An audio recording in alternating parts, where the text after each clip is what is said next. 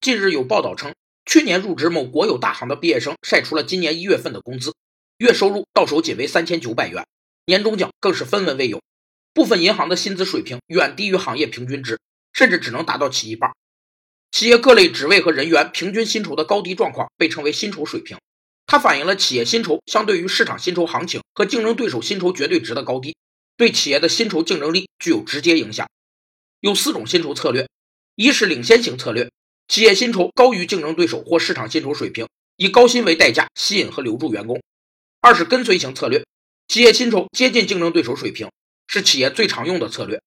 三是滞后型策略，企业薪酬低于竞争对手或市场薪酬水平，此类企业的成本承受力很弱。